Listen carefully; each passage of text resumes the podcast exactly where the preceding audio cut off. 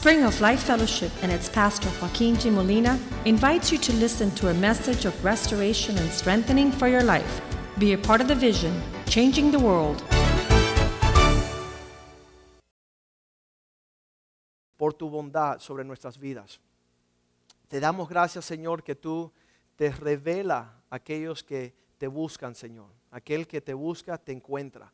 Pedimos que tu palabra esta noche despierte en nosotros, Señor, como hace tu palabra, que es una palabra viva, que es una palabra eficaz, que es como una espada de doble filo que entra, Señor, y penetra lo más profundo de nuestro ser hasta tocar el alma y el espíritu y hacer una división allí, Señor.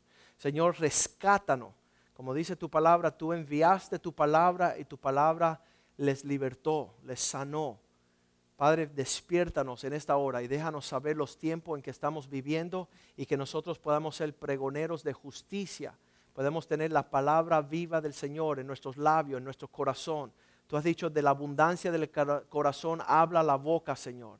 Quita toda vanidad de nuestro corazón, Señor y llénanos de tu eternidad. Te lo pedimos en el nombre de Jesús. Prospera tu palabra como lámpara a nuestros pies, como una semilla que se siembra, Señor, y cosecha frutos que te glorifican a ti. Te lo pedimos en el nombre de Jesús. Amén. Estábamos uh, eh, viendo el panorama a, nivel uh, diferentes países. Le puedo decir que en todos los países que hemos ido, la misma necesidad de la gracia de Dios. Y eso es lo que necesita el hombre en esta hora. Y obviamente que el medio ambiente se convierte en un, eh, en una, un fango cenagoso ah, donde nosotros estamos ah, viendo, y no sé si usted lo siente así, pero dónde es que podamos encontrar el refrigerio de la presencia y la realidad del mover de Dios sobre la faz de la tierra. Estaba hablando con una persona hoy y decía, los hombres vanidosos, cuando terminan hacer toda su obra vana sobre la faz de la tierra, ¿sabes lo que hacen? Se suicidan. Eh, tenemos el, el, testimonio de Howard Hughes, el millonario más grande que ha habido, el hombre que salió con todas las artistas de los cines. Cuando ya él terminó toda su obra, él quiso uh, eh, casi como que las tinieblas vinieron sobre él a unos niveles agresivos. Estaba en la custodia de, una religión sumamente tenebrosa. Él estaba allá, él no, podía hacer nada. Y lo llevaban y lo traían, inyectándolo con un montón de, ah, de medicinas y hecho un guiñapo humano. No quería tener ah, contacto con nadie, nadie lo podía visitar, no tenía familia, sus hijos uh, desconectados en todo este sentido. Pues sabes que estamos viendo que ahorita estamos viviendo como una época de verano, se puede decir. Una época donde, donde quizás ah, no la tengo tan mala. Eh, de hecho, es el miércoles, tenemos estudio bíblico, me quedo en casa porque total, no tengo necesidad. Dios me, me concedió mi petición. Ya estaba divorciándome, el Señor sanó mi, ah, ah, mi, matrimonio. Estaban mis hijos en drogas, estaban, estaban lejos de la casa de Dios, ya están llegando a la iglesia. Pues vamos a, tomar un break. Y, y, vamos a ver en Génesis capítulo 8, 22, lo que me preocupa a mí es el sentido que sabemos que Satanás es bien astuto para rodearnos y, tenernos en, en, medio de una trampa para nuestra, eh, un despojo y una destrucción. Mira lo que dices como base para empezar esta noche, Génesis 8:22, cuando está la ley eh, prescrita de Dios que dice, mientras la tierra permanezca, en lo que todavía está la tierra en existencia, no cesarán la sementera y la siega, el sembrar y el cosechar. No cesará el frío y el calor. No cesará el verano y el invierno. No cesará el día y la noche. Sabemos que son como ciclos de situaciones que están llegando. Eh, hoy estamos bien, estamos disfrutando nuestras cosechas, los frutos del pasado. Y sabes que entramos en otra época y, sabemos que esto es realidad. Entraremos en otras épocas mucho más devastadoras en nuestro tiempo y tenemos que estar uh, atentos a esta situación. Sabes que los, los, los, los, um, los países, los pueblos paganos, cuando entraba en el invierno, empezaban a hacer cien mil cosas porque sabían que ahí iba a haber enfermedad. Ahí había haber frío y tormentas y nieve y tiempos sumamente tenebrosos. Ellos que no sabían mejor empezaban a sacrificar en el altar a los poderes de las, del invierno, del frío, a los dioses, tratando de escapar porque ahí moría. Ahí morían las personas a través de, de toda esa temporada tenebrosa. Y estamos leyendo también Proverbios 6, versículo 7. Dice, oye, considera que la hormiga, la cual no teniendo ni capitán, ni gobernador, ni señor. ¿Qué es, lo que pasa con la hormiga? Vamos a leer el 6, por favor. Versículo 6. Dice, prepárate en el verano. No, ve a la hormiga, oh perezosos, mira sus caminos y sed sabios. Considera, ¿y, qué es esto de la hormiga? Vamos a aprender algo de la hormiga. Versículo 7 dice, no tiene capitán, no tiene gobernador, no tiene pastor que le esté diciendo, despierta, prepárate. Dice, ser sabio y ser como la hormiga que en versículo 8 prepara en el verano su comida y recoge en el tiempo de la siega lo que le va a mantener en otro tiempo. Y, muchos cristianos están tan desconectados, dicen, no la tengo mala ahora. Pero sabes qué, a la vuelta de la esquina hay una trampa. Un hombre que estaba aquí anoche, hoy me llama. Y yo dije, ¿sabes para qué era la palabra de anoche? Para hoy. Justamente lo que anoche Dios le habló fue la provisión para hoy lo que estaba aconteciendo. Si, si, si no captó lo que Dios le estaba diciendo anoche, no hubiera tenido provisión para la mantención de lo que sucedió hoy.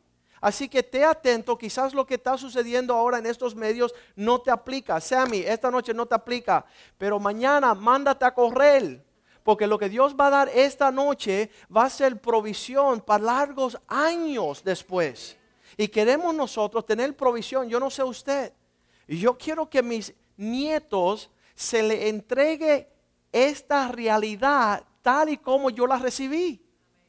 Yo no quiero entregarle un pan viejo a mis nietos. Yo no quiero que mis nietos desprecien el Cristo que yo tengo por cuanto yo lo he menospreciado, lo he dejado tirado y no es una realidad en mí porque ya Dios me bendijo. Tengo 100 millones en el banco y le digo a mi nieto, mira, ni le ores a Dios. Cuando tenga necesidad, tú te conectas a mi banca, cuenta bancaria. No, que perezca todo intento de nosotros tratar de sobrevivir en esta vida sin la realidad de Cristo y conocer qué es lo que creemos, porque yo les puedo decir que hombres grandes, hombres poderosos, hombres que tuvieron más dicha que usted, fueron entenebrecidos en unos inviernos horrendos. Estaba escuchando ayer que un individuo, no sé si se llama Stalin, ¿lo conocen?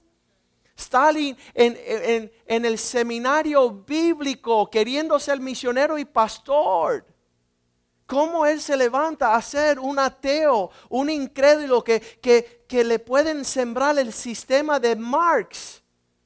Y, que él en su aborrecer a Dios y a la iglesia y un cristianismo que, no, no tenía evidencia de propósito y significativo en su vida, eh, el, el hombre se levanta.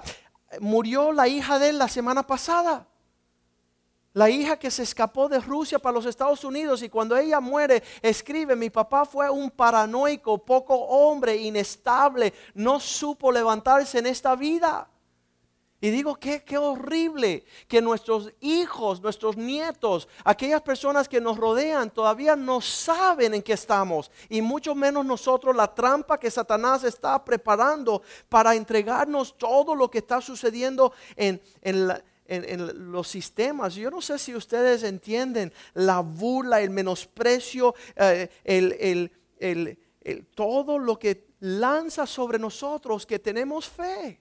Ahorita este pobre muchacho, no pobre, bendecido muchacho, pero pobre en el sentido, el Tim Tebow de los Broncos, se levanta a pararse, decir, yo soy cristiano y yo me voy a parar. Oye, le están lanzando un tsunami de desprecio, de que tú eres idiota, que tú eres, cállate la boca, no te queremos escuchar. Y, y yo les voy a decir algo, yo quiero sufrir las persecuciones de aquellos que tienen una fe sumamente real. Si tú no tienes una fe, pues nada hay que perseguir. Si tú no estás hablando y parándote como referente del Señor, tú no cuentas para nada en este siglo. No, no es el propósito de Dios de habernos apagado en estos propósitos. Y cuando yo veo grandes hombres de Dios, eh, tenemos por un lado, tenemos el Stalin, Joseph Stalin de los rusos. Por el otro lado tenemos a Friedrich Nietzsche, pastores, papá que fueron pastores de, las iglesias en Alemania. Y el hijo se levanta a decir, ¿sabes qué? Han aguado, han menospreciado, han restado tanto el cristianismo a una comodidad que él empezó a proclamar en toda Europa, Dios está muerto. Y cuando se acercaban a Friedrich Nietzsche, un filósofo alemán, y le dicen él, explícanos bien esto de que matamos, eh, de que Dios está muerto. Sí, ustedes lo han matado.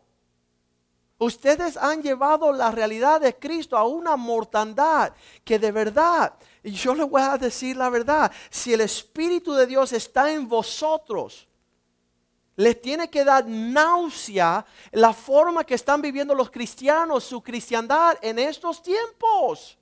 Dice el Señor, te quiero caliente o frío, pero por cuanto eres tibio, me provoca a un vómito. Me provoca una náusea de ver qué, qué, es lo que Cristo quiere, qué es lo que la iglesia está supuesto a hacer.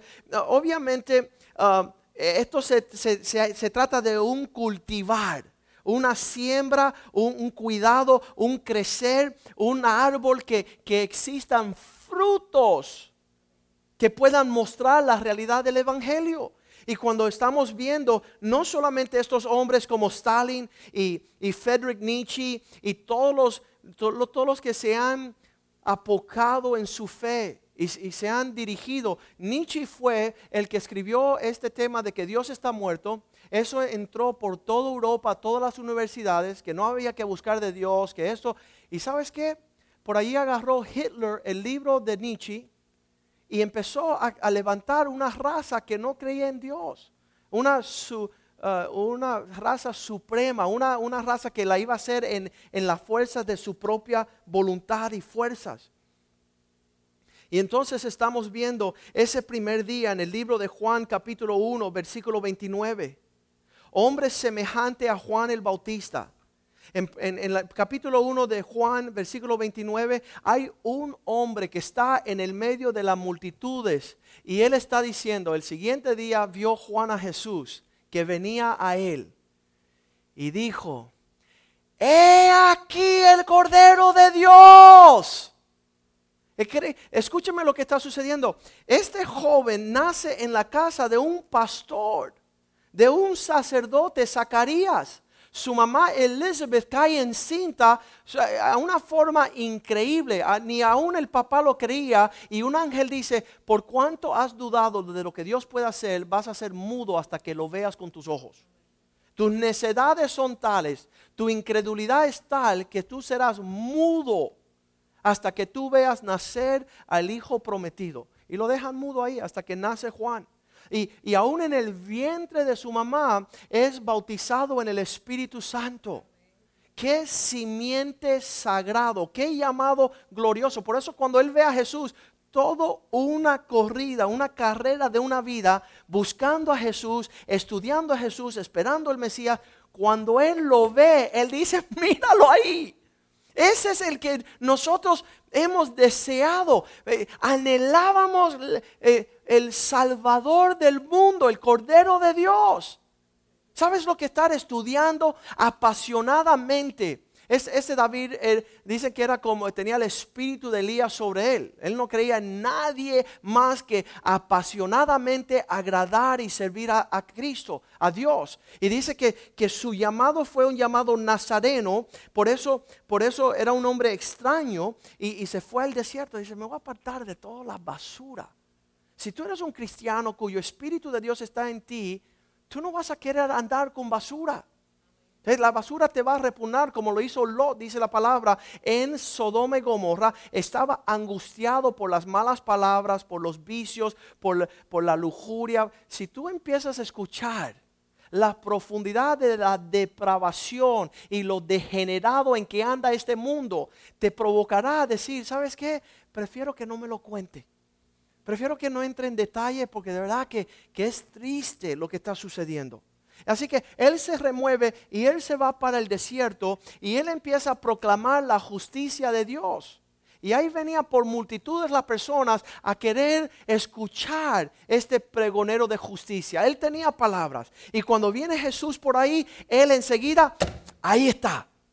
Ahí está el, el que el prometido dice así, he aquí el Cordero de Dios que quita el pecado del mundo. Yo no sé si Cristo les lavó a usted. No sé si la inmundicia, toda la basura que este mundo viene a, a, atropellarnos ha sido librado de eso. Pero yo estoy seguro que el día que te suceda, usted también va a decir, ¡Uh! Era ciego y ahora veo. Yo estaba enfermo y ahora estoy sanado. Yo andaba angustiado y ahora tengo un gozo. Él ha cambiado mi lamento en baile. Él ha puesto alabanza en mi boca. Yo maldecía. Yo, yo no tenía la paz, yo no tenía gozo, yo no dormía de noche. Las lágrimas caían viendo el matrimonio, la familia desmoronarse. Y de ahí venimos. Por eso nuestra proclamación no puede ser algo ligero, algo liviano. Bueno, fui a la iglesia y allí estaba un pastor hablando. No, no, nuestra, nuestra proclamación y, y falta restante a que nosotros nos perdamos. Y no entendemos esa cuestión, pero los hombres que saben lo que está sucediendo, como Pablo decía, yo me golpeo a mí mismo no sea que yo después de pregonar tanto y anunciar tanto me pierda yo. Yo, yo voy a comprometerme más, me voy a consagrar más, me voy a apartar más, quiero involucrarme más. Yo decía a los jóvenes, si van a ser exitosos, ustedes tracen una línea entre lo bueno y lo malo y salgan corriendo a mil millas de esa línea para que no venga un ligero toque y te tope para el fango para que tú no vuelvas al fango como el cerdo que después que es lavado, como un perro que vuelve a su vómito. ¿Y sabes qué? Está sucediendo en nuestros tiempos. Personas que se le han olvidado de dónde Dios les sacó. Hablando con mi vecino, le decía, vecino, dice Joaquín, tú eres demasiado. Tú eres demasiado. Y yo, no, yo no soy demasiado. Yo no me olvido de dónde salí. Y tú te olvidaste lo que significa no tener paz, no tener gozo. ¿Sabes lo que sucedió? Vino el divorcio de él, la destrucción de su hogar, sus hijas apartadas están en maldición. ¿Sabes? Hace cinco años cuando le hablé esta palabra no tenía ni, no, no entendía lo que yo le decía. Y lo que estoy tratando de decir esta noche, cuídese usted, que usted empiece a cultivar la fe que usted tiene. Cuídese usted que aún no viniendo, y yo no vengo de padres pastores, ni yo fui bautizado del Espíritu Santo en el vientre de mi mamá. Y si este Juan el Bautista en un momento de crisis lo vemos en la cárcel unos añitos después, y cuando yo estoy viendo esto, yo digo, Señor, ten piedad de nosotros. Si este hombre que te anunció, vamos al versículo 34, Juan 1.34, dice, ah, yo lo he visto y testifico. Él vio, él, él tuvo ojos para ver hay algunos de ustedes no han visto a nada.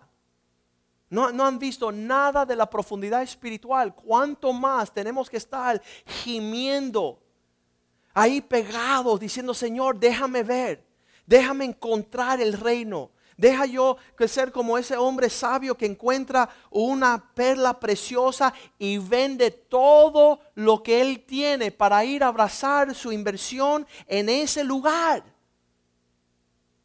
Él, él pierde todo para alcanzar lo más. ¿Sabes por qué?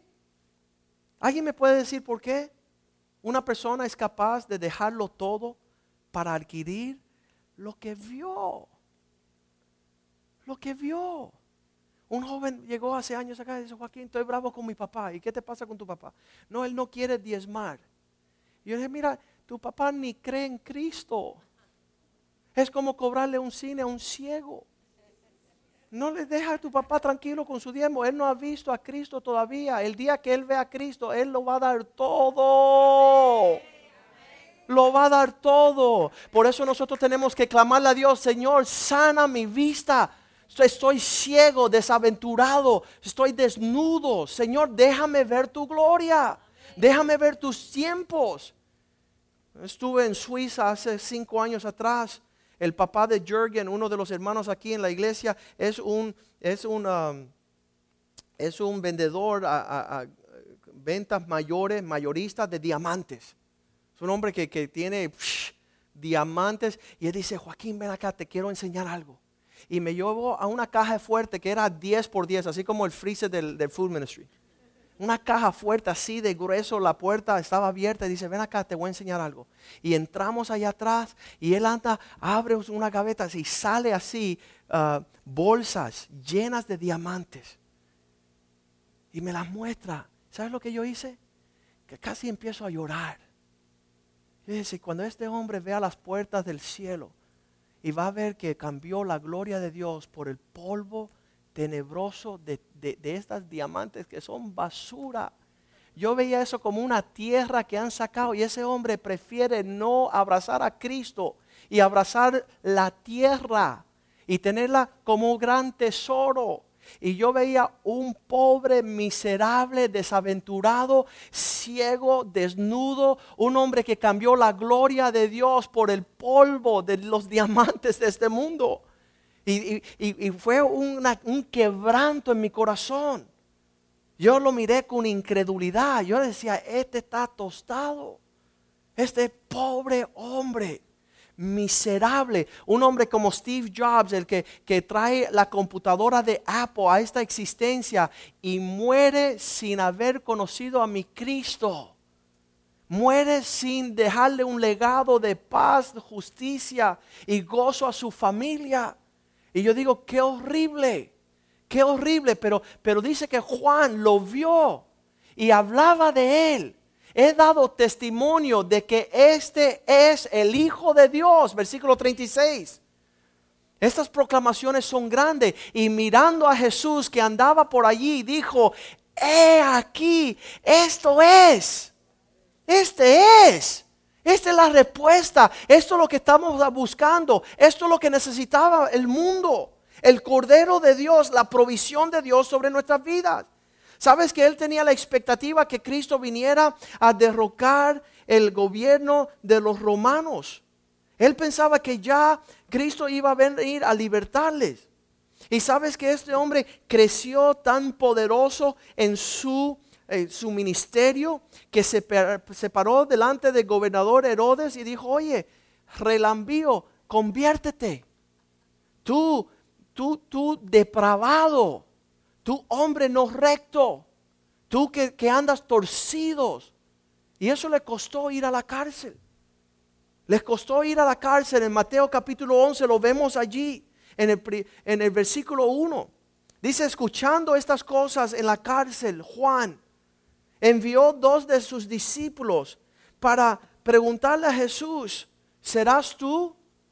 Mateo 11.1, cuando Jesús terminó de dar instrucciones, sus doce discípulos se fueron de allí a enseñar y predicar en las ciudades de ellos. Versículo 2.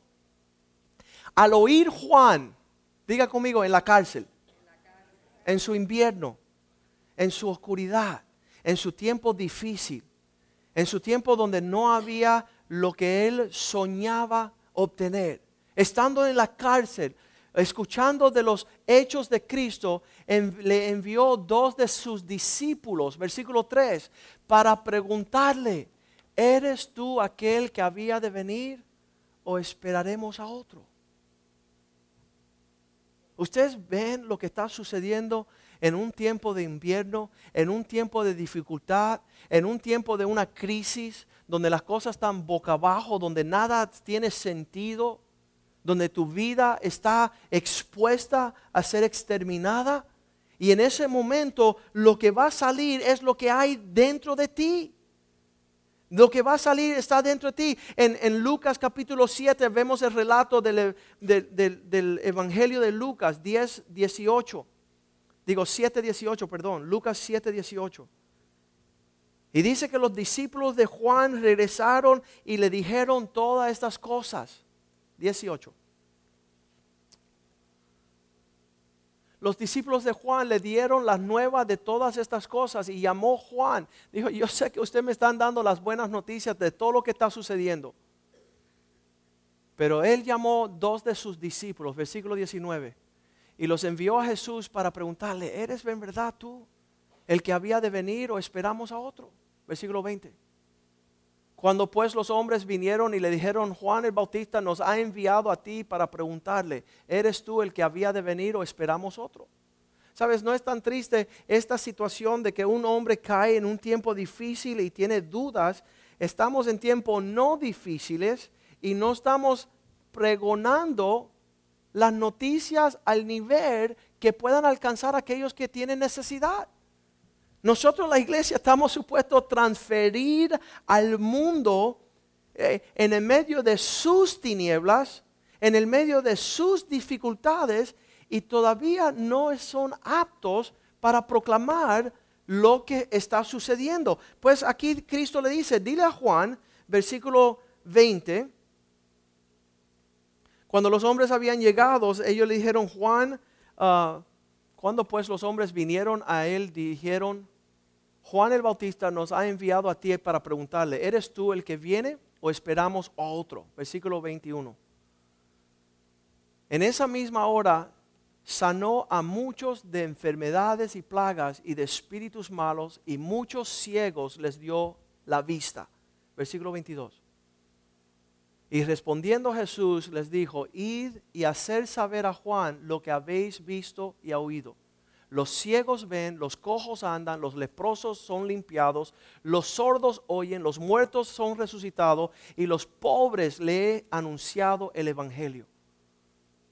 Y bienaventurado aquel hombre que no haya, haya tropiezo en mí. ¿Qué le estamos pidiendo al Señor en tiempos de dificultad? ¿Qué profundidad tienes de caminar en Cristo que se supone que tú seas el que esté poniendo manos sobre los enfermos? Que en esta hora de malas noticias tú seas el que tenga las buenas noticias. En esta hora de, de ansiedad alta y depresión profunda, que tú seas el aliento a aquellas personas que están a tu lado. El relato es un hombre, un muchacho que tiene siete añitos, está en la aula, está allí estudiando y de repente lo que nunca empieza a, ir al baño sobre su ropa. Y ahí se orina sobre y, cae al piso. Y él dice, yo seré el hazme reír del colegio por los próximos 20 años. Las personas vendrán y me rechazarán, se burlarán de mí, Hablarán de lo que yo soy inmaduro, que yo soy inepto, que yo soy unas condiciones. Usted sabe, yo sé, hemos pasado cosas similares donde sabía la fregué a un nivel tan agresivo y lo único que va a haber va a ser la retribución de la burla, el rechazo, el ridículo, la crítica. Y sabes qué? A una muchacha por ahí en su aula estaba por allí y levantó una pesa, una pecera.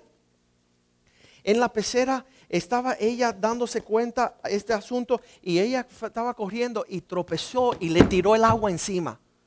Y le cayó todo el agua a ese muchacho y se le fue por todo el piso. Y todo el mundo empezó a burlarse de la muchacha. Oye, tú eres terca, tú no sabes caminar, tú siempre la haces, tú eres, tú eres una... Y empezaron a recriminarla a ella. La maestra llegó y le pidió perdón al muchacho y le dice, vete a la oficina y pide cambio de ropa y, tú arregla tu situación y perdona que esta muchacha te haya hecho eso. ¿Sabes qué? De alguna forma, ella pudo cubrir la desnudez de ese hombre en un instante. Ella se dejó usar en un momento para quitarle el oprobio y la vergüenza de ese muchacho en esa hora. Eso somos nosotros. Eso se llama tener compasión por los que están a nuestro alrededor pero no captamos la necesidad de nuestro prójimo, la necesidad aún, escuchen, de la policía de Miami. Que usted tiene respuesta a ir a todos sus vecinos, a ir a todos sus empleados. Es decir, quiero, quiero regalarte algo que te quitará el oprobio, la pena, la vergüenza, el dolor. Estábamos compartiendo con la policía eh, situaciones que habían sucedido en nuestras vidas en el comienzo de nuestra cristiandad, cómo Dios quitó nuestras penas. ¿Y sabes lo que dijeron? Pastor, quiero hablar contigo. Porque yo tengo esa necesidad. Algo que no le habían contado a nadie. Y nosotros somos el pueblo de Dios en esta hora. Y no en esta hora. Por siempre.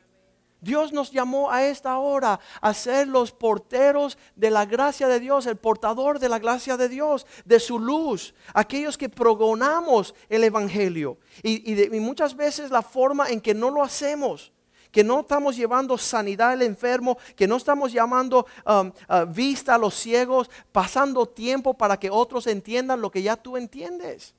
Y al no hacer eso, vienen unos tiempos sumamente tenebrosos. Me estoy acordando de los ejemplos, además, eh, no quiero saltar esta parte, que cuando se van los discípulos de, Juan el Bautista, que le van a decir a Juan todo lo que Jesús dice, eh, comienza Jesús a hablar de Juan. Y me encanta que aunque nosotros hemos traicionado, hemos, hemos puesto en duda, hemos desvalorizado a Cristo, Él dice, ustedes jamás ha visto un hombre como el siervo mío Juan. Y aunque nosotros no creemos en Cristo, Cristo cree en nosotros. Y Cristo está diciendo, ese es mi campeón y ustedes no van a poder andar contra, aún caído, aún en debilidad, aún preguntando, no sé quién tú eres. Dice Jesús a, los que les rodeaban, vamos a leerlo bien rapidito, allí en el versículo 24. Jesús empieza a hablar de Juan. Cuando se fueron los mensajeros de Juan, comenzó Jesús a decir de Juan a la gente, ¿qué salieron aquí al desierto a ver qué? ¿Qué pensaban? Que iban a ver un muchachito ahí, un, un, un pelado que no tenía nada. No, era una, una, arma de fuego. Predicaba generación de víboras. ¿Quién le avisará del juicio venidero? Y no se arrepentía. Ustedes pensando venir aquí al desierto a ver una caña que, que el viento lo movía. Una caña sacudida por el viento, no. Nosotros que somos llamados, mira, vendrán tsunami, tormentas, huracanes y vamos a pararnos fuerte con un testimonio de quién es Cristo. ¿De qué Dios ha hecho? Citas divinas. Personas ciegas que no veían, que ahora ven su gloria. Personas que no sabían ni hablar ni escribir y Dios los prospera y lo hace CPAs. Personas que van a representar la obra de Cristo en la tierra.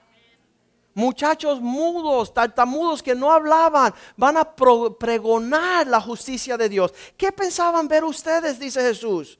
Y empieza a dar otro testimonio en el versículo 25. ¿A qué vinieron a ver? ¿A un hombre que tuviese vestiduras delicadas? Ay, eh, tú eres cristiano porque, como decían, tú eres cristiano porque tú no tienes los pies sobre la tierra. Escúcheme bien la tengo subterránea. Hemos bajado a la profundidad a coger las cosas más preciosas. No estamos andando en cosas ligeras. No estamos a la... Mira, alguien estaba diciendo que para ser un verdadero cristiano tú tienes que tener todo bien puesto. Tú tienes que ceñirte los lomos, tú tienes que sufrir como una bestia. Tú tienes que soportar y, ir a través de fuegos y, y ¿cómo le dicen? Um, deluvios. Satanás quiere estremecerte, quiere zarandearte, quiere desafiarte. Y él dijo, no vengan a ver a un hombre vestidito de ropas delicadas. He aquí los que tienen vestiduras preciosas y viven deleites en los palacios de los reyes están. Versículo 26. Mas, ¿qué saliste a ver? ¿Un profeta? Sí. Y no solamente un profeta, que la gente te vean a ti. Yo, quiero que no te vean como cristiano. Por eso decimos aquí, los que van a cambiar la historia de la humanidad.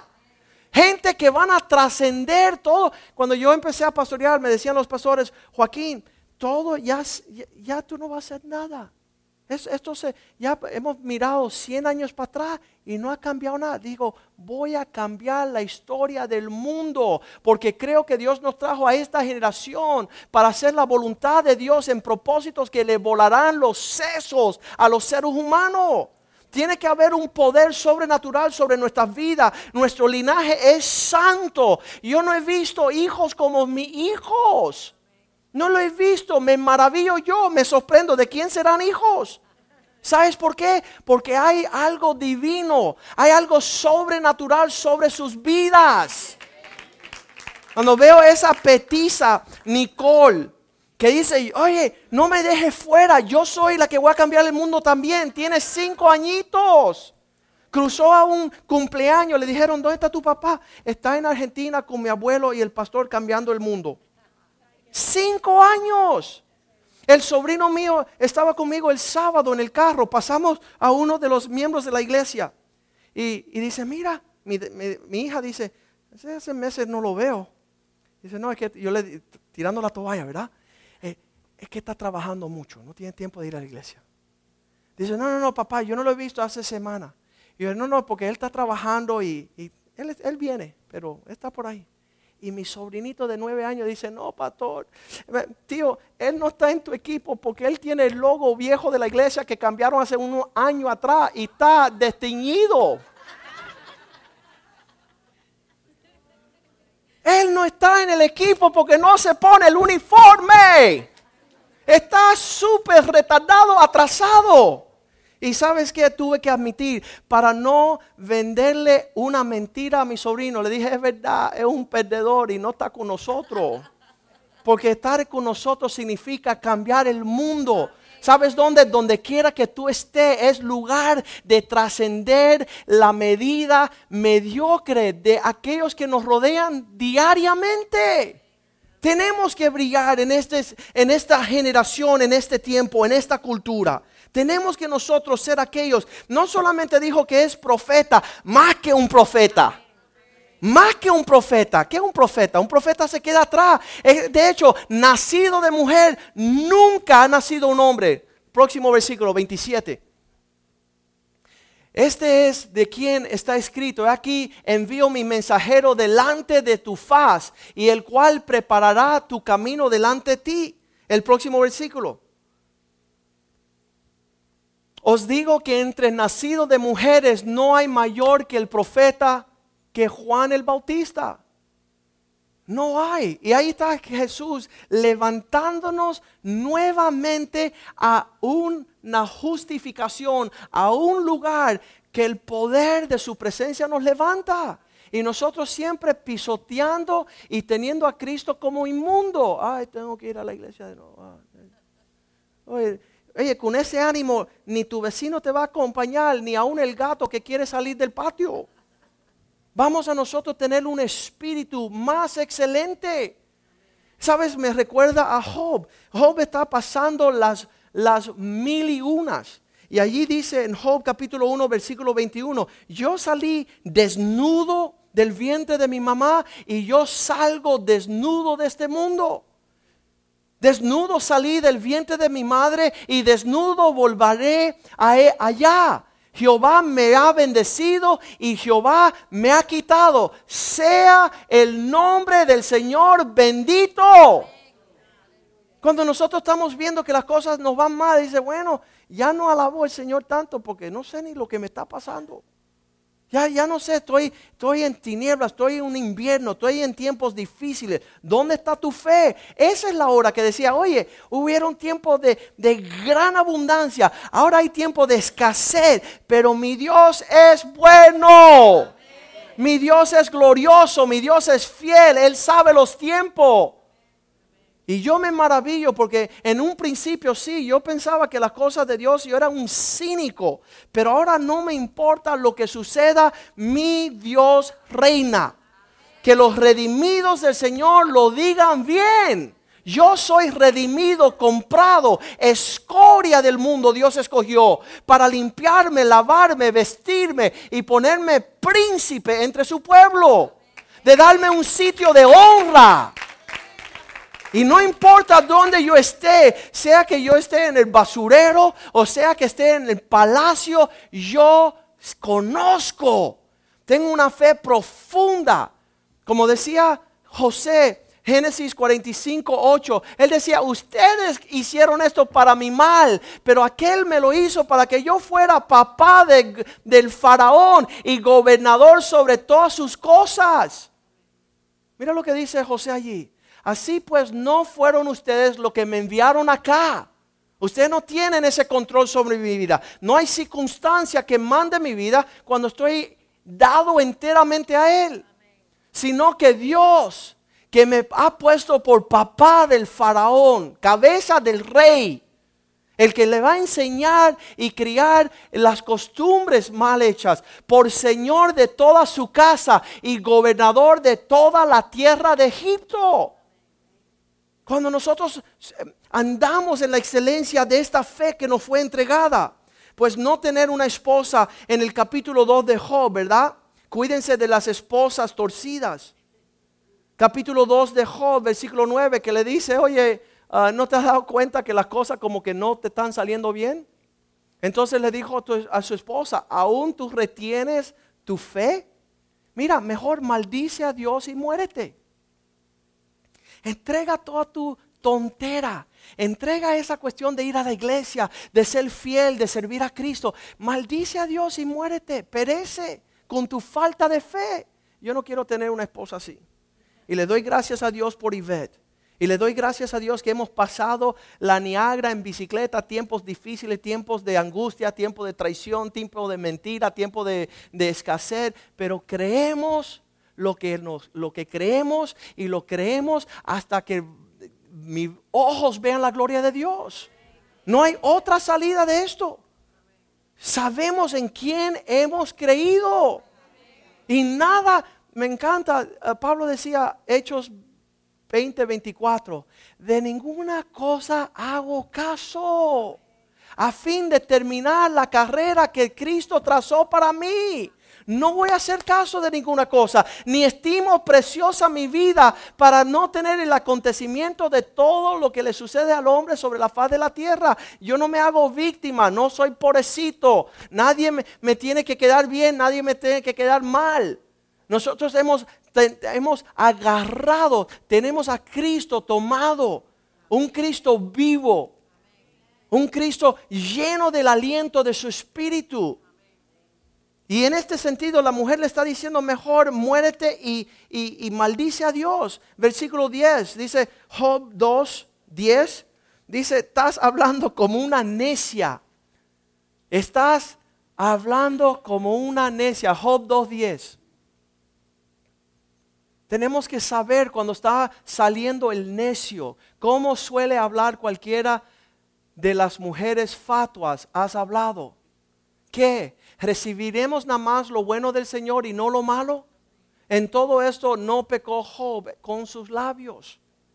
No, no hubo un pensamiento torcido. Si no me da, pues yo me echo. Si el pastor no, yo me echo. ¿Sabes qué? Necesitamos profundizar madurar, tener espesor. Quiero andar como hombres así. Cuando están viendo los hombres con quienes estamos andando, he tenido la oportunidad de andar con muchos predicadores. Quiero andar con hombres que cuando dan una pisada dejan una huella.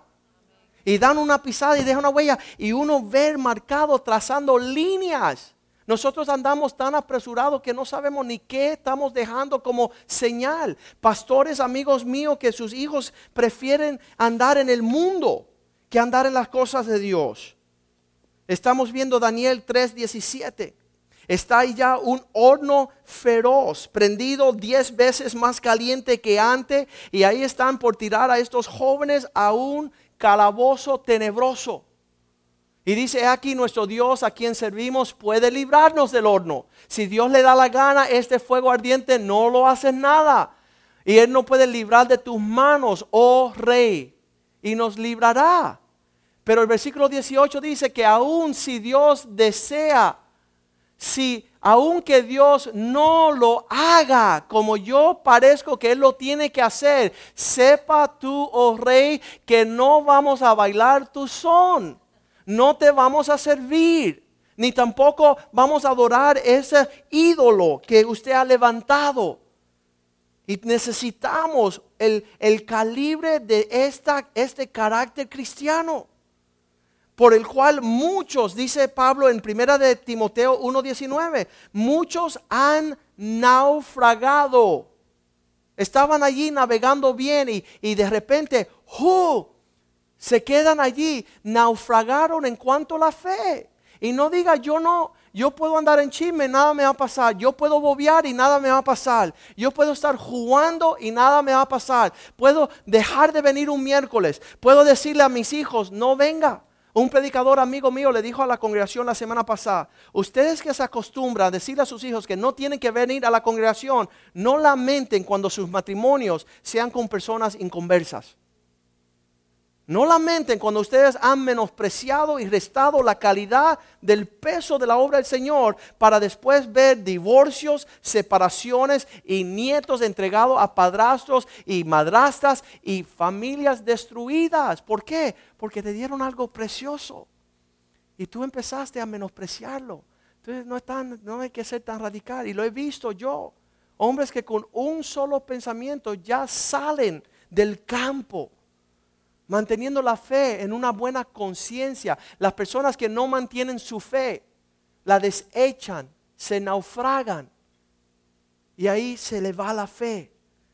Primera de Timoteo 6:20, Timoteo, guarda lo que se te fue confiado. Evita la palabrería de los idiotas. Ay, ¿qué piensas tú de la prédica? Oye, ¿qué piensas tú? Nada, arrepiéntete, necio, que te vas para el infierno. ¿Y cómo? Y están dándole, eh, ¿cómo le dicen eso? Están apuntando a ver si, si qué, nota le dan a la prédica. ¿Sabes qué? Estamos, estamos mal. Y vienen tiempos sobre la tierra que, que profetiza la palabra de Dios. En 1 Timoteo capítulo 4 dice que en los últimos, en los postreros tiempos, muchos apostatarán de la fe capítulo 4, versículo 1, pero el Espíritu dice claramente que en los posteros tiempos apostará, apostatarán de la fe. Quiere decir que van a decidir ya no creer en nada. ¿Sabes? Tienen un pastor y lo tratan como el pobrecito que no puede encontrar trabajo, entonces lo pusieron a pastorear.